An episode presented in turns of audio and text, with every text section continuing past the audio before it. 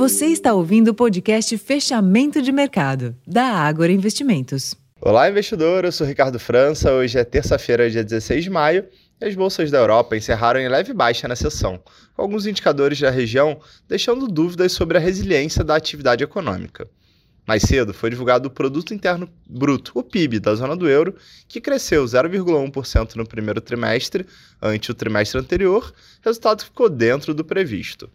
Já na Alemanha, o índice de expectativas econômicas frustrou ao registrar queda bem maior do que o esperado em maio. Nos Estados Unidos, após oscilar entre altas e baixas, os índices de ações encerraram o dia no território negativo, em meio à indefinição sobre o teto da dívida, que segue limitando o humor dos investidores. No Brasil, o Ibovespa ensaiou nova alta, mas o movimento perdeu força no final do dia, em dia de ajustes com o dólar e juros para cima.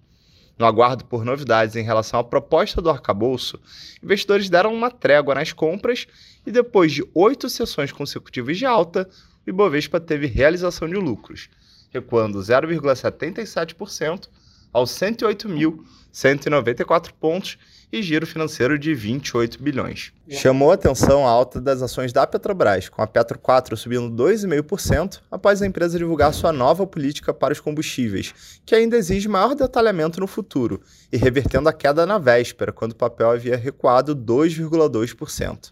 A Petrobras também anunciou que reduzirá em 40 centavos por litro o seu preço médio de venda da gasolina para as distribuidoras e redução de 44 centavos no litro do diesel. Por fim, para amanhã, quarta-feira, a agenda local reserva pesquisa mensal de comércio referente ao mês de março. Esses foram os destaques da sessão dessa terça-feira. Eu vou ficando por aqui. Uma ótima noite e até amanhã.